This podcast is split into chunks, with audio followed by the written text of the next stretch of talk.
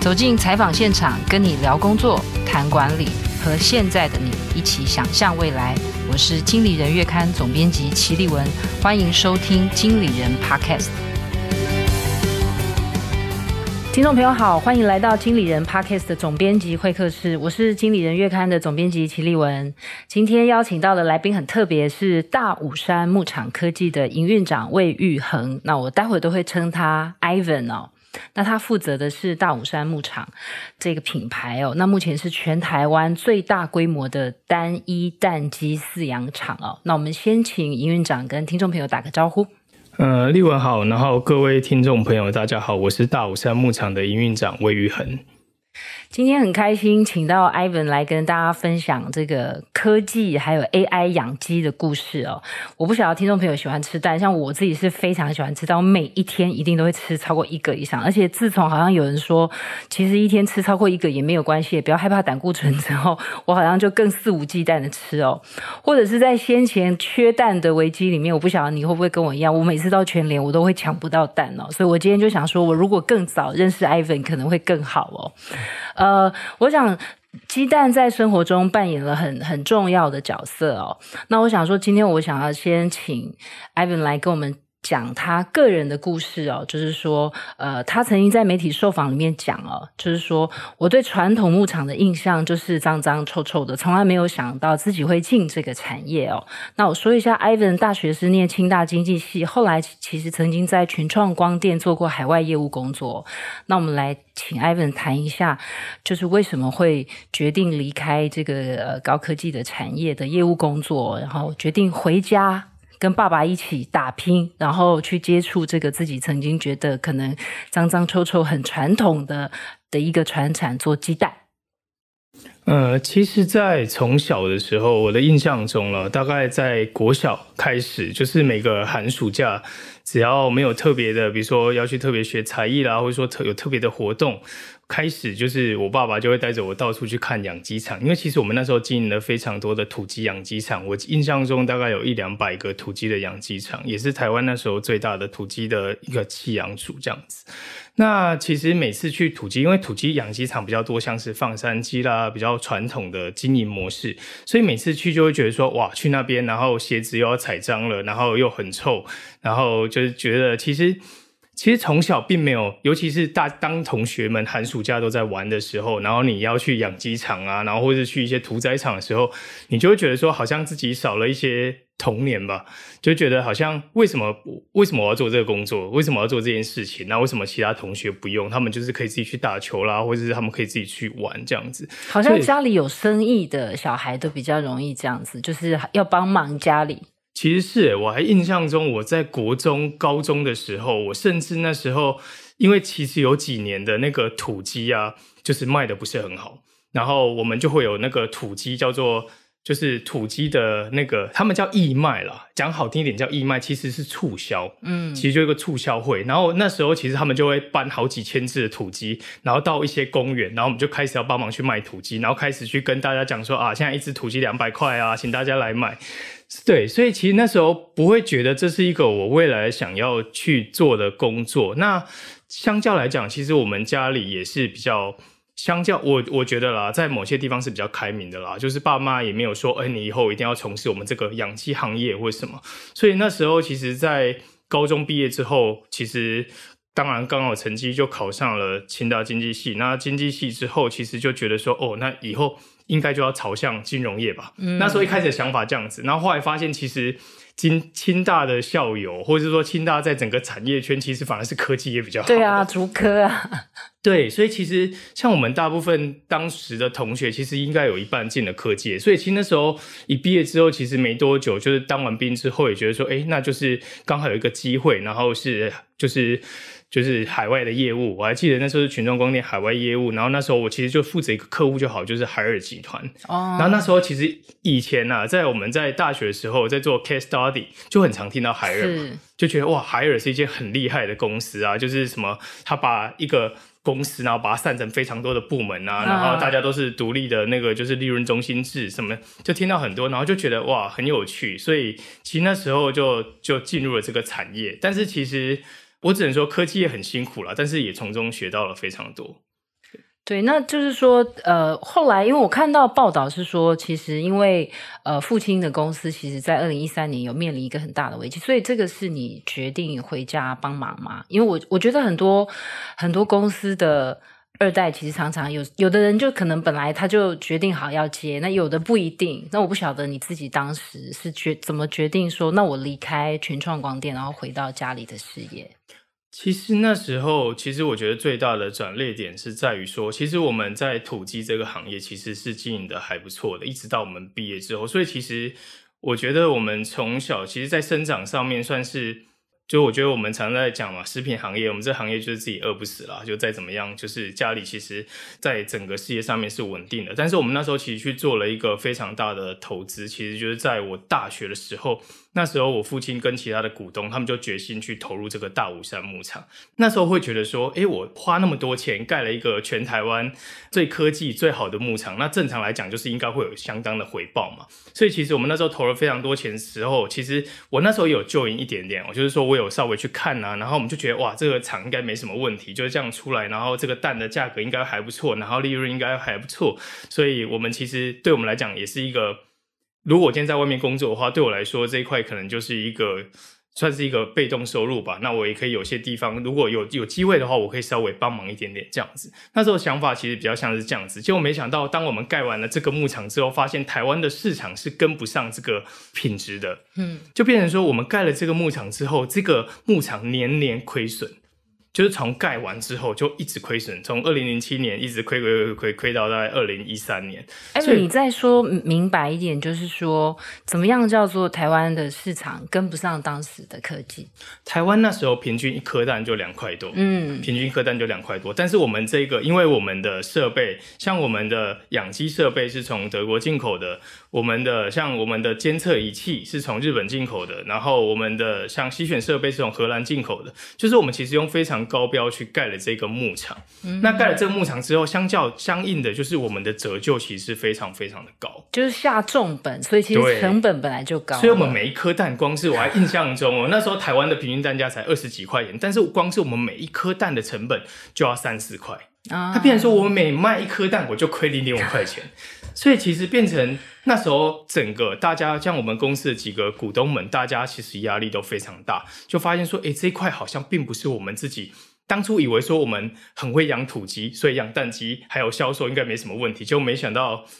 诶，这是完全不同的领域。就是大家不要觉得说，诶，蛋跟土鸡反正都是鸡，其实它是非常非常不一样的。嗯，所以就是说，也就是说，那个时候其实是有一点，就是因为成本过高，但是市场其实还没有接受比较高单价的鸡蛋，所以就是说，那是你加入大武山之后就，就你正式加入之后才开始做的转变吗？呃，因为我看媒体报道，其实你蛮快就让它转亏为盈。呃，对，差不多一年，其实也不是很快，其实也花了一年的时间。但是那每一，其实对我们来讲，每拖一天呢、啊，那都是一个折磨。每次就是只要看到每一个月的月报啦，或是季报跟年报，都会觉得说，哇，怎么一个牧场很难想象，一个牧场怎么有办法亏这么多钱？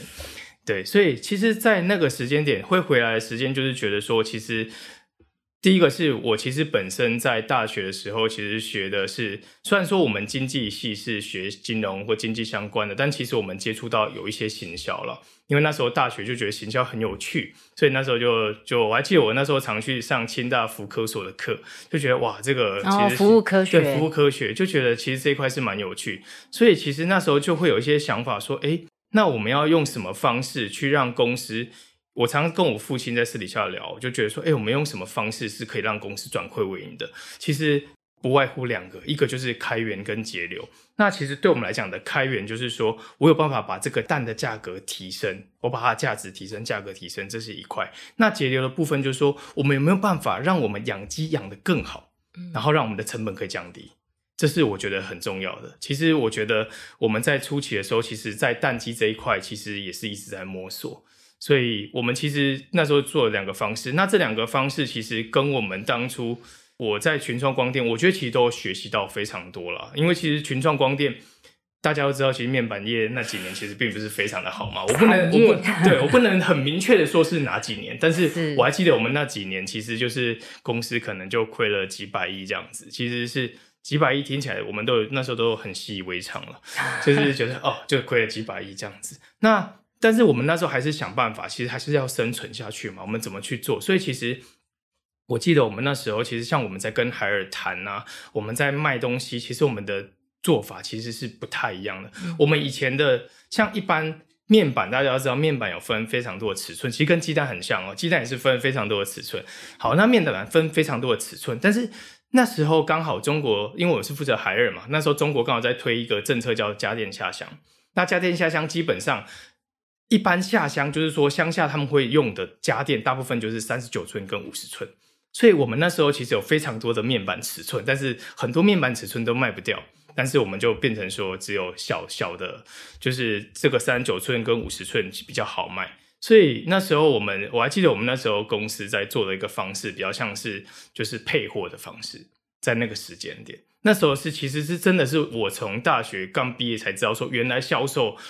会用配货的方式，就是说你今天三九寸非常好卖，那你要买我的三九寸，我那时候还有很多六十寸，那你也要买六十寸。啊？对，所以我们那时候其实像我那时候负责海尔的时候，其实蛮好玩的，就是我要去找他们的 monitor 部门，我要去找他们的电视的部门，我甚至去找他们白电的部门。白电就是那个冰箱，冰箱他们冰箱也想要做 panel，对，白电、嗯、他们冰箱也想要用那个 panel，、嗯、所以变成说我们要去跟他们很多的部门去谈，然后去把它配成一个就是对我们公司最有利的一个销售的 portfolio 这样子。那其实我们回到蛋也是，嗯、我们那时候并不是说没有好的客户，我还记得我们那时候其实有在帮 Seven Eleven 代工。也不是说它也是一个很好的客户，也是一个非常大客户。那为什么我们今天没有办法，公司没有办法获利呢？其实很大的原因是在于说，那时候我们帮 Seven Eleven 代工是主要在茶叶蛋的那个部分。那茶叶蛋它基本上它的尺寸就是非常的标准，就是六十到六十五克。所以他们永远就只要六十到六十五克，但是你知道我们在鸡在生蛋的时候，它是一个常态分配，它的六十到六十克可能只占我们总产能的二十 percent 到三十 percent，也就是我这二十 percent 到三十 percent 有办法卖一个还不错的价格，但是我比较大的蛋或是我比较小的蛋，我可能价格就非常差，它就会把我们整体的平均价格拖累这样子。哦，所以我哦说，因为我刚还在想说，Ivan 在讲说，因为面板有尺寸，我还在想说蛋有什么尺寸。所以其实因为就是说鸡生蛋，它的蛋有的时候可能比较重，有时候比较轻，没错。所以其实你后来也是在做这个品质的管控。呃，对，其实应该说我们在做的，我们没有办法很强制性的去调整说机制，你什么时候要产什么规格的蛋。但是我们能够做的就是说，我怎么样想办法把这些比较大一点的蛋，或是比较小一点的蛋，也把它的价值提升，也卖到一个比较好的价格，而不是说比较大颗的跟比较小颗的，我可能就卖很差的价格，然后我中间的这个尺寸可能稍微价格好一点，但是整个 average 起来，其实整个产品还是不是非常好的这样子。嗯，我在这边帮那个我们听众朋友。补充一下背景资讯哦，因为刚才 Evan 有说他们曾经帮也是另外一个超商的，就是做这个。茶叶蛋的代工嘛，但是其实现在大武山的的鸡蛋，其实大家其实都会在很多的主要的通路会看得到。就像我刚刚说，我去全联买不到蛋的时候，其实大武山在全联也也是，还有全家、家乐福、大润发，其实这个都是在这些通路都买得到。当然，我觉得更重要的是餐饮的伙伴，包括麦当劳、Skia，就是日本的那个连锁的餐饮。对，还有一个是三井日本料理。对对，还有什么吗？我们平常搞不好我们日常去吃的还吃得到。早餐的美之城哦，还有像台北很有名的早餐店真芳，哦、真芳早餐。是是是，所以其实我补充这个讯息是想说，因为刚才 Evan 有提到，就是说其实做生意有时候就讲的很简单，不外乎开源节流。我想。Ivan 的爸爸一定也知道，是，对对对，那他一定会觉得说，哎，奇怪，那我也是这样想，你也是这样想，那所以我想说，呃，接下来请 Ivan 讲的稍微再仔细一点，就是说，呃，你怎么找到？因为其实找到这些通路，嗯，其实就有一点像是开源嘛，因为让我的蛋可以找到更多的销售的出口哦，所以我在想说，呃，是不是针对开源或是节流的部分，我们再把它讲的清楚一点。OK，其实，在开源的部分，那时候其实我一回到公司的时候，那时候其实是蛮慌的，就发现说，哇，我们客户这么集中在这些代工身上，那这些代工其实当初给我们的蛋，其实也是，呃，应该说他们的需求量也是时高时低，就是没办法去确保说我们所有蛋，但是我没办法去控制我的鸡每天生多少蛋，也就是有时候会有 supply 跟 demand 中间的一个落差。这样子。所以其实对我们来讲，其实那时候在调节上面是蛮辛苦的。所以那时候我们想要做的第一件事情，就是说我怎么样去分散这些风险，那有办法把我的鸡蛋卖到一个好的价格。那我还记得我最早的时候，我那时候找了非常多的量贩店啊，然后我去跟他们讲说，哎呀，我们有大武山鸡蛋，然后那时候我们在做冷藏蛋，一盒蛋我还记得我们那时候卖到七十九块，嗯，我们那时候卖七十九块，但那时候平均大家只卖三十块哦，好卖，其实蛮贵的，其实非常贵，非常贵，但是因为相较来讲，冷藏蛋它本身的毛利通路本来就拉比较高了，所以那时候我拜访了非常多厂商，其实没有任何人理我，只有有一家理我，我还记得我印象非常深刻是台糖。Oh. 台糖量贩店，它现在已经没有了，它被并了。但是那时候台糖的那个经理他就说：“哎、欸，那我们可以试试看。”我们那时候上架的时候，整个架上只有两家品牌，冷藏蛋就两家品牌，然后卖的全全台湾的台糖卖的也不是说非常的好。但对我们来讲，我们就觉得说：“哎、至少我在一个通路上面，我可以先把我的价格定位起来。”那后来其实跟很多的同业，那时候其实也去外面参加了很多的。一些课程啊，跟农业有关的，那时候就问了很多的一些农业的同业，不一定是养鸡的，可能是种菜或什么，就说：“哎，你们怎么样去把你们的市场拓展开来？”后来发现，他们都说，其实以农业来讲，最稳定的还是 To B，也就是餐饮的部分。他觉得餐饮才是最稳定，所以那时候我也不没有认识，因为我我毕竟不是这个背景的，那我也不是认识非常多的餐厅。我常问我爸啦，我就问我父亲，就说：“哎，你们那个鸡肉啊，一天？”像以前一天一年可以卖一千六百万只，你都卖给谁？他就说都给盘商，嗯，他也没有直接，因为那个量太大，他也没办法直接卖给餐厅。然后像之前曾经呃某个很很知名的那个小笼包店，就是也要跟我父亲买鸡肉，然后我父亲就听到这个量，哦，太小了，他不做。嗯，但是那对我们来讲已经是一个很大的量了，那是一个非常知名的小笼包店。那所以他他们习惯性做这种一笔可能就是几百万。上千万的生意，他们觉得说，哎、我们这种就是卖一颗一颗的太少，所以变成说，在这一块我们真的是从零开始。所以我我记得我那时候在自己一个人待在办公室嘛，我也不知道拜访谁，所以我待在办公室，我做了一件蛮有趣的事情，就是我就上一零四人力银行，一零四人力银行，然后找餐饮。他不是有一个餐饮 group 吗？因为我觉得会在一零四人力银行上面找的，应该都是有一定规模的。你做的事情，感觉我们也会做，就一般人也会做，哎不是好像因为说哦家里有人做生意，所以我的门路啊通路会特别多。对，我那时候是真的没有任何的门路，真的。嗯、然后那时候问周遭的人，没有任何门路。然后我每次去吃个饭，然后去。在拜访那个老板，很长很容易被拒绝了。嗯嗯、对他们就觉得说，哎、欸，我为什么我现在买一颗蛋两块多，然后没有洗选的，然后我为什么凭什么要买你一颗五块多，就是有洗选的蛋？其实是蛮容易被拒绝的。所以那时候真的就是一个一个，我还记得我们那时候我就自己拟了一个稿嘛，然后那时候就是写信。到处写，我大概写了至少上百封信，然后就是把这些餐饮集团，然后有些没有那么大的餐饮集团，我记得有些是比较中小型的，反正就全部写信，然后请他们回信，然后最后其实有几家有回了我们啦。那但是我印象中，我那一次其实我只是确立说我这样做是很容易失败的，因为我记得我没有因为那样子拿到什么客户。嗯，我印象中我没有因为就寄出去的信基本上石沉大海。几乎都石沉大海。嗯、那如果有回信的，他们可能就说：“哎、欸，可以来公司聊一聊。”我还记得我那时候去来台北，跟很多餐饮餐饮的那个行，就是总部，我很去很多餐饮总部聊聊了之后，几乎都失败了，大部分都失败。所以那时候其实一开始前几个月也是蛮绝望的啦，就觉得哇，原来这样做是不可行的。不过后来有一个蛮好的转机，其实在我们参加了食品展。嗯，我们参加了食品展。其实像刚刚提到的几个比较大的客户，其实包含说我们之前有供应像摩斯啦，或者说像我们有供应像那个那个叫什么，就是啊三井日本料理，其实都是当初在食品展的时候，他他们找到我们的。哦，所以其实说，比方说，呃，你你刚刚说先前的摩斯或是三井日本料理，所以这一些会不会就是，其实客户会不会也是一个带一个进来的呢？其实是，其实是。嗯、后来我们就发现说。你当你今天你要去怎么证明说你这个产品好的时候，让你自己讲是没有用的。就像现在有非常多的农业品牌就说：“哎、嗯，我这熊喝，我这熊赞这样子。”他们都会就是讲说自己最好嘛。但是其实要怎么样去让人家去证明你这个东西是好的，其实还是透过一些大客户他们去使用你的产品。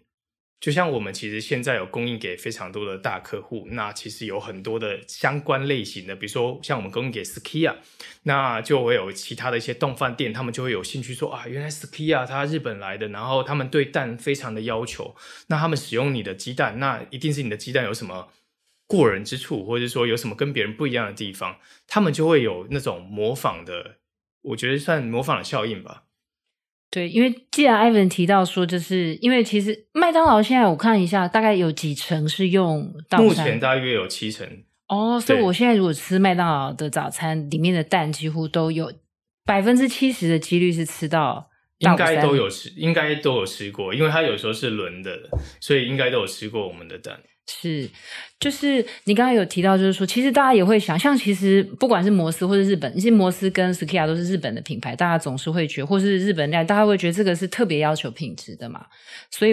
呃，我接下来就想请 Ivan 谈，就是说大武山牧场出来的蛋到底有品质多好？就是第一个，它凭什么卖比较贵？对不对？然后再来，我我有看了一些报道，觉得很有趣，但我不晓得是不是他们的蛋特别好的原因，就是现在大概日产是八十万颗蛋，对，八十几万颗，八十几万颗。然后在大概两全台湾两千家的牧场里面，大概是呃，在台湾的市占率是百分之四，所以其实是竞争也很激烈的一个行业，其实是很分散的。嗯，对。然后我看到是还有可以出口到香港迪士尼，还有澳门的一些酒店。没错。啊，对，所以我就在想说，那如果是这样子的话，就是国内外都有。呃，品质挂保证的这个鸡蛋，然后又卖的比较高，是因为我看到说牧牧场里面蛋可以听莫扎特的音乐，还可以住在五星的鸡舍里。我想说，这到底大武山的蛋就是我们好在哪里？其实我觉得消费者就是说，我们的客户对我们的要求，其实就是你今天。不能有像是我们蛋比较容易发生，像比如说以前有药残啊，或是沙门氏菌，或是一些病菌的感染。我觉得这是他们最要求，就是食品安全的部分。所以其实就像我我提两个客户好了，一个是 Sukiya，一个是王龟制面，他们在台湾使用的第一颗蛋到现在，其实就是主要是使用大武山牧场的蛋。那那时候我还印象中非常深刻的是，那时候这两家。他们来台湾大概不超过不差超过半年一年，我记得他们连续来了我们牧场参访，然后他们的算是在台湾的负责人都是日本人，那他们就是日本的老板亲自带着他们的团队来我们的大武山，然后就说他们要来试试看这个鸡蛋，因为他们想要在台湾找一些食材这样子。那我印象中非常深刻是。他直接跟我们，我们那时候就是想说，好，那我就煎蛋给他，然后我们还做了什么蛋布丁料理给他们吃，他们就说他们不要这个，他就直接跟我们说，你拿一个盘子给我。他直接把我们的蛋直接打上去，然后直接就喝下去了。哦，他吃生蛋。对，他吃生蛋。他说：“他说，对于他们日本来讲，要吃生蛋才吃得出来蛋的好跟坏。”哦，对，他们都一颗生蛋吃烧肉，他也不要饭哦，他也不要饭，他就直接他就直接吃生蛋。所以我也是从那个时候开始，我才开始吃生蛋。我现在偶尔也会吃生蛋，就是他们跟我们讲说，生蛋才吃得出来真正蛋的品质。那我们就觉得，哎，这绝对不是碰巧，因为。你看丸龟制面跟 Skia，他们在日本都算是一个蛮大的品牌，他们居然都这样子去吃这颗蛋，就代表这对。所以我们那时候其实公司，我常跟我们同事讲说，哎、我们以后要学着吃生蛋。就是我们常常有时候觉得人家觉得蛋的品质好或不好的时候，有时候我们一吃，其实吃久了你就会知道说，哎、其实它的那个浓稠的程度啊，其实的确是会有会有影响的。所以这其实是他们最要求的。那刚好，我相信他们也一定是吃完之后回家没事嘛，他们就会觉得说，哎、欸，我们的品质是非常稳定的。那这是第一点。第二点，其实在于说是产能。但产能我不能说我们一开始就做得非常好。其实我们从我刚进公司的时候，我们那时候日产才二十几万颗蛋，二十几万颗蛋，你有时候在蛋多跟蛋少的时候，差距会差三十 percent，其实是非常多的。变成说我可能今天接了。一百 percent 的客户，然后等到我们淘汰了一栋鸡舍之后，我有百分之三十的客户是拿不到蛋。嗯，对，所以其实我们在初期在这一块其实也做的不是非常好。所以那时候其实我们大概知道说，其实供应的稳定对于餐厅来讲，这才是最重要。包含像今年缺蛋的事情嘛，像我们大武山客户大部分是比较不缺蛋的，他们就会觉得说，你的价值其实在于说，你有没有办法稳定的供应农产品。所以我们那时候我进来，我记得没多久之后，其实我们面临了几次淘汰机啊，然后机出来，机出来的时候真的很辛苦，就蛋超多，不知道卖给谁，因为突然间就多了一天就多了五六万颗蛋，但是在淘汰机的时候，突然间一天又少了五六万颗蛋，好不容易，比如说蛋出来的时候，我努力去找这些客户，可能过了几个月之后，跟他讲说不好意思，我没办法，没有那么多蛋可以供应给你了。所以我们那时候就觉得说，其实蛋的稳定是非常非常重要。所以我们那时候开始开拓了一些客户，是有办法让我们去做调节的。嗯，就是说我有时候可以给他少一点，有时候给他多一点。我们开始有一些像烘焙的客户，我们开始有一些这些客户。那那时候其实也确立了，就是我们跟我们的长辈、跟我们的一些股东们就说，我们一定要再建我们大武山二期牧场跟三期牧场。因为其实在这个行业里面，我们认为其实只有唯有规模慢慢的扩张，才可以让你的产能越来越稳定。那越来越稳定，你才可以去对这些比较大型的客户去做到我非常稳定的供应。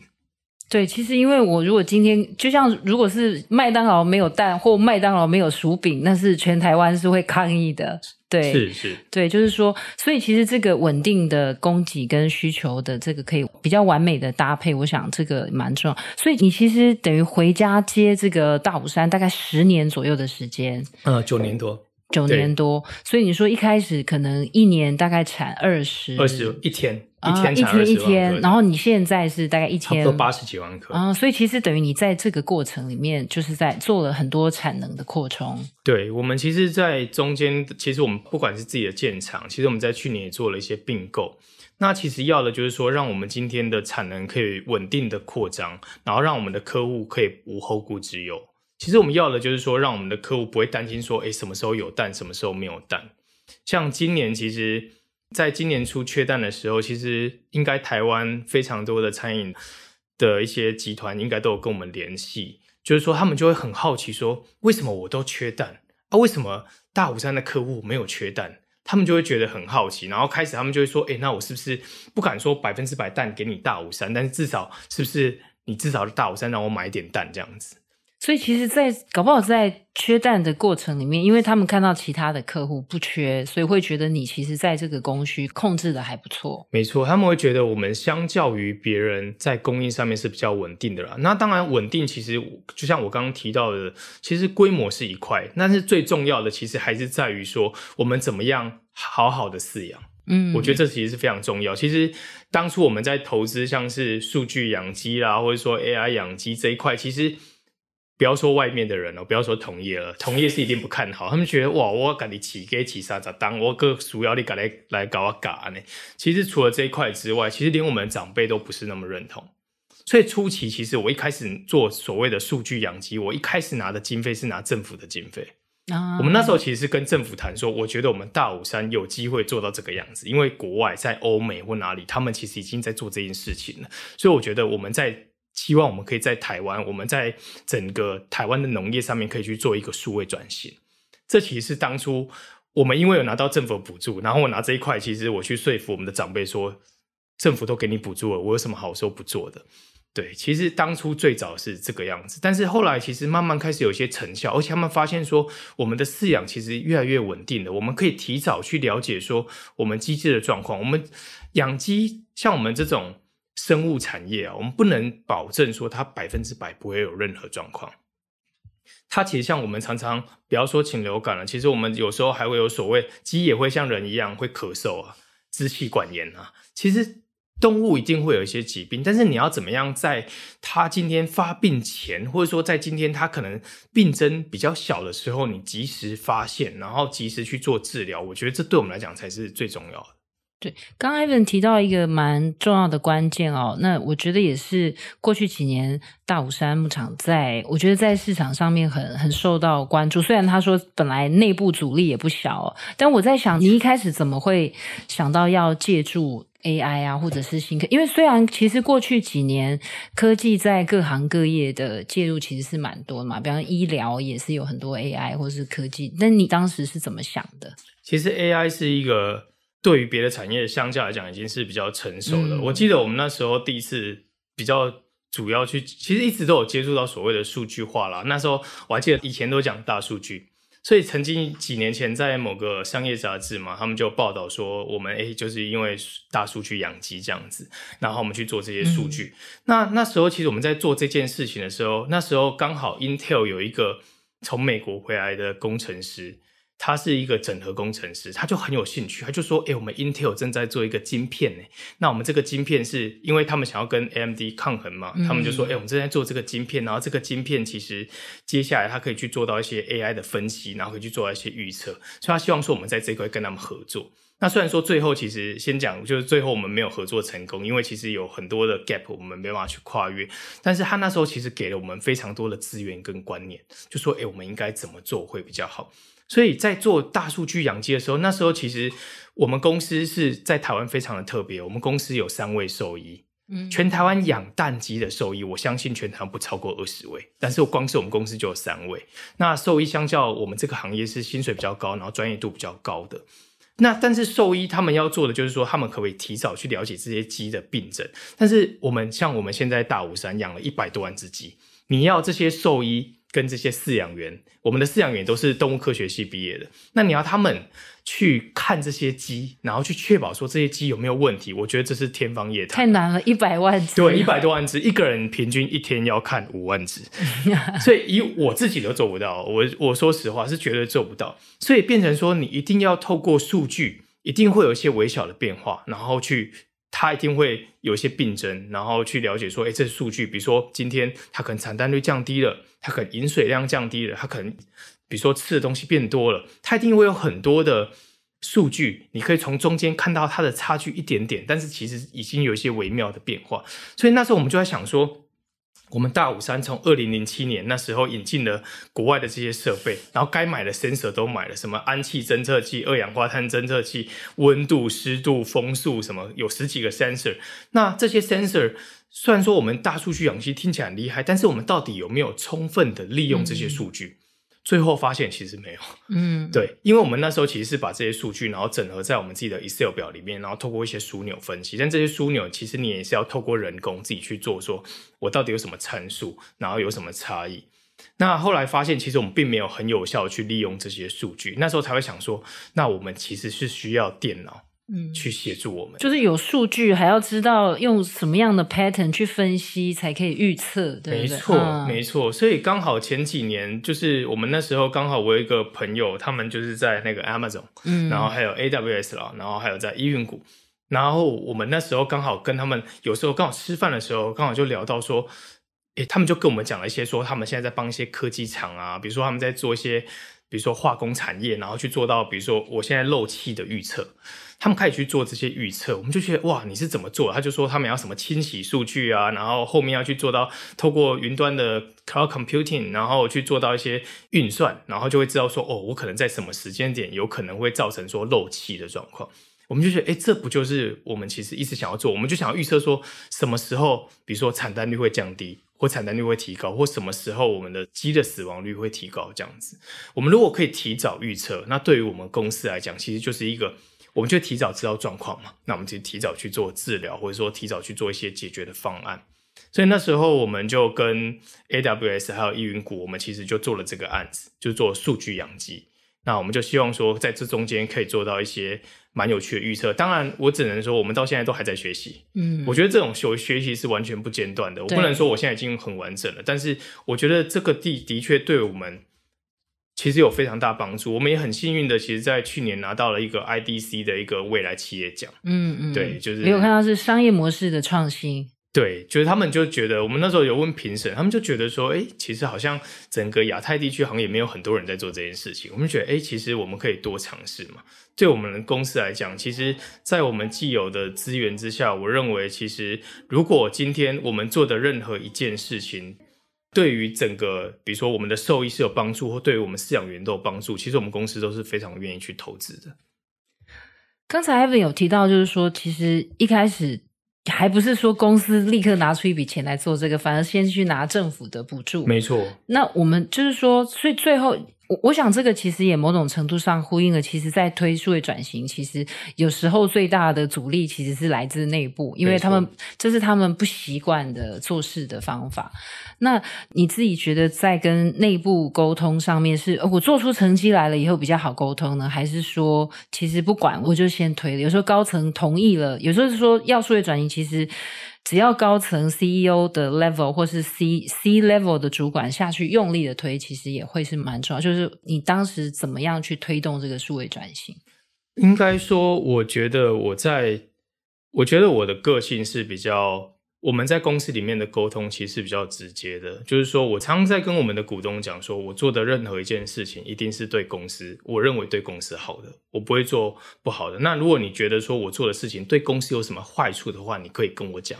但是如果今天这个事情不会明确，就像我今天假设做数位转型，我就算失败了，对公司来讲没有太大的负面的话，那我就希望他们可以让我们去做。所以我在公司里面做的方式都是比较，我觉得我比较直接了断一点了，就说我觉得我应该要做。那如果你今天觉得说好，我不能花那么多经费，那我就去申请政府的经费嘛。嗯，那我觉得我就去尝试，因为。你在说做中间的很多的转型啊，像数位转型，你要很快的拿到成绩，我觉得是没有那么容易的。包含说像现在我们大武山，其实从三四年前开始，我一直在跟，大概三年前开始了，我们一直在跟公司讲说我们要做 ESG，我们要做永续。诶，你在讲 ESG 跟永续的时候，很多包含股东啊，或是很多其他人是同事是听不懂的。是。你为什么要做永续？永续可以帮公司多赚钱吗？你为什么要做 ESG？而且有时候感觉还会先花更多钱。没错，他们就觉得说，你为什么要做 ESG？嗯，其实我们在中间过程中，我们其实有非常多的人对我们产生质疑嘛，就是说你为什么要做永续？我就说，其实永续，因为我们那时候会做永续的。原因是我之前也看到一篇报道，他们就是说那个 Nasty 就是那个雀巢，嗯，其实他们已经开始，他们是全世界最大的食品集团。那他们其实在国外已经开始在做很多的 ESG 相关的事情。那我认为这件事情绝对不会只有在英国要做，欧洲要做，或是美国要做。我觉得这件事情是一定是国际化的，你慢慢会扩散到台湾来。就算我们这个产业没有马上被要求。但是未来，包含说像我们有非常多的大客户嘛，我们这些大客户很多是跨国产业，他们一定会遇到这样子的一个要求，所以我觉得我们一定要提早去准备。所以在这件事情下面，其实我后来其实我们做的方式也不是说我们今天马上去投一笔很大的钱去做 ESG，而是说我们先去盘点说我们公司有什么东西是适合做这一块的。后来我们想了很多，发现说。我们公司其实是会一直产生废弃物的，嗯，我们的事业废弃物就是我们的鸡粪，那我们会产生非常多鸡粪，但是我们现在其实从我们公司创立以来，我们就有妥善的把这些鸡粪变成有机肥。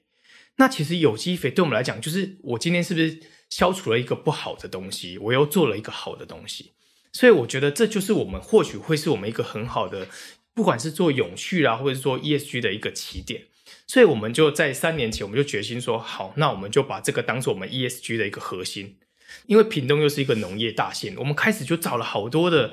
有机农，就跟他讲说，哎，我们现在就是我们有公司有很多有机肥啊，然后你们有没有试用？然后开始的确有很多人变成慢慢变成我们客户。那我们后来就在想说，不对啊，他本来就已经是有机农民了，他本来就会买别人的有机肥。那他今天买有机肥，只是变成说他原本买 A 品牌的，变成大武山品牌，那对整个社会跟环境好像没有太大的帮助。所以我们在前年的时候，我们公司的想法就改变了，我们开始去找那些做惯型农法的农民，嗯，然后去跟他讲说，请他们有没有办法去减少使用化肥，然后减少使用农药，然后多使用有机肥。那当然我们需要给他一些诱因嘛。那他我们的诱因就是第一个是我给你的肥料价格是比外面便宜的。有机肥，我的价格比外面便宜，这是一个很直接的诱因。其实我觉得有时候跟农友在聊天，我觉得不用跟他们讲太多理想或什么。我觉得有时候跟他们讲说，其实我们可以帮助你到一些。另外一个就是我们协助他媒合通路，嗯，因为我们公司本身有非常多通路，我们就说我们通过这些通路，或许可以帮你把这个产品的价格卖到一个更好价格。不敢说非常好，但至少这些通路可能对你们公司的采购是，对你们这个牧场的采购或是农场的采购是更稳定。对，其实 Ivan 讲，不管企业做 ESG 做数位转型，其实我觉得在这些年来，为什么它会成为某种程度上是商业世界的一个显学？其实大家是把。时间拉长，那过去几年有疫情，其实超前部署这个概念也蛮重要的。就是说，你不要有一天，当全世界突然拿很严格的节能减碳的标准来看你这家公司的时候，你发现你根本就来不及应变。其实是把时间拉长，慢慢一步能做自己能做的事情。我觉得等到世界走到哪一个程度的时候，那我们其实公司也跟上了。没错。对，最后一题想问 Ivan，因为我们如果听到牧场的工作，就是我觉得都会觉得好像是比较是传产的或者是农业的，但我刚。刚才那个大武山的同事接待我的时候，他就他说他本来是在一家新创公司，然后我就说，我说你怎么跳那么大，跳到大武山牧场？但是我觉得他在说他所在的公司，他说不会啊，我们其实也是在做很创新的事情，然后我们其实也是在一个呃里面有很多科技啊或数位转型。我觉得这个某种程度上，我觉得可能 Ivan 对大武山的这个品牌，我觉得在做。Branding 的转型，我觉得也是蛮成功的。就是至少，我觉得年轻的工作者不会听到就说啊，我是要去养鸡，而是我可能在这个里面，我可以找到我觉得值得投入的目标或者是 purpose。那我想说，你自己可能最后跟我们听众朋友分享，在呃，你觉得我怎么样把一个看起来是一个传产的品牌，但是我让它有可能更科技的或者是更现代的意涵？其实就是我觉得在这一块是我自己本身自己个人的一个。对公司的一个未来的期许了，跟理念。其实大家在讲说品牌的时候，大家觉得说，哦，是不是你卖像我们现在在卖鸡蛋的品牌，或是说在卖蛋卷的品牌？但我们认为，其实 branding 是整个公司的，而不是说只是单纯说我今天一个很老的企业，然后推出一个好像很 fashion 的品牌，然后出来卖。所以，我们这几年其实也在调整，也是说我们所谓的内部创新。那内部创新最重要是文化，就是说我们的文化要怎么样去改变。那我只能说，像我们现在的农场，因为农场它其实是一个比较像是军事化的方式，然后去有一个，因为我们有一个大武山的一个就是饲养方式，那这个方式其实是非常标准化的，其实在全世界农场都一样，就是我因为这些标准化的饲养方式，我可以让我们的养鸡非常的稳定，我可以提早知道说我们的鸡只有什么样的问题，或是我可以今天去预测我未来的产能。但是在除此之外，其实那时候我就跟我们的公司的一些股东们讲说，我觉得我们应该要把我们的某些部门放在台北。那放在台北，就像我们现在在所在的这个地方嘛，就是我们的办公室。对，我们采访的时候，并不是在屏东哦，虽然我也蛮想去看的。对，那像这个办公室，其实它是一个共享办公室。那我们就把我们公司的行销部跟业务部的同仁，其实就放在这边。那那时候，其实我们。我们一直在想说，我们的鸡蛋要用什么方式去做行销是比较好？因为鸡蛋，说实话是，如果今天不是我们这个产业的人，或者说你今天不是很专业的厨师，你今天真的说要去分辨这颗蛋的好坏，其实蛮困难的。就是说我们到底为什么我们蛋比别人贵，或者说我为什么我们今天蛋，我们说我们蛋品质比别人更好，其实是有时候不是那么好去马上一看就知道的。所以，我们必须要用非常多创新的方式。去调整，去让人家看说，哎，其实我们大武山在做不一样的事情。所以，其实我们今天把办公室搬到台北之后，其实我们开始就有很多跟一些新创的连接，包含说我们今天找的一些同事，他们以前都在新创的产业。那包含说像我们很常参加的一些线下市集，那我们甚至上个月我们赞助了那个台北时装周，嗯，对，就其实我们在做一些很不一样的事情。那我们希望透过这些事情，包含说我们现在还在做蛋卷，我们希望可以让大武山这个品牌不是只有一些平常会煮菜的妈妈们知道而已，而是说让不同的年龄层、不同的性别，大家都会知道说，哎，其实大武山是一个牧场品牌，然后它其实不是只是做科技。很多人对我们大武山印象说：“哦，你们很科技。”尤其前几年，报章媒体对我们的拜访都是、嗯、科技养鸡，科技养鸡，always 有科技养鸡。对，他们对我们这些印象都是这样子。那我们希望说，其实我们可以透过很多方式是，是其实我们大武山也是非常人性的。嗯，我们不是只有科技，然后我们是非常有创意的。那我们可以跟很多人去做连接。像其实我们在前几天，我们也其实也去那个跟六福村的墓碑志合作。嗯。嗯六福村的墓碑志。那这个墓碑志很有趣啊，就是大家会觉得说奇怪，万圣节跟你大武山有什么关系？但是我们透过一些蛋卷的联名合作，就是我们希望说可以让更多的小朋友，他可以在小的时候，他其实就可以认识大武山。那或许未来的时候，当他今天十几岁之后，二十几岁之后，他开始哪一天要去全家买蛋，哪一天要去全联买蛋的时候，他对大武山就会有印象。他就说：“哦，我从小就有吃这个品牌的蛋卷，那我以后蛋我也要吃大武山的。”对，是，其实我觉得 branding 其实展现的是一个企业的企图心哦，它企图用什么样的方式跟这个社会的方方面面产生连接哦，并不是说哦，我做鸡蛋，所以我就只跟特定的行业或特定的通路产生联系哦。那我想今天 Ivan 跟我们分享了很精彩的故事哦，那希望大家以后去吃麦当劳的时候或去 Skia 的时候都要想到这是在吃大武山的蛋哦。今天很谢谢 Ivan，谢谢听众朋友，如果喜欢经理人 case 的话，欢迎留言给我们，或者到 Apple Podcast 给我们五星好评。如果你有职场的困扰，想要寻求解答，有重要的议题想要深入了解，或是有精彩的人物希望我们能够采访，也可以填写资讯栏中的表单，我们会努力满足您的期待。今天的总编会客室就到这边，谢谢大家，再见。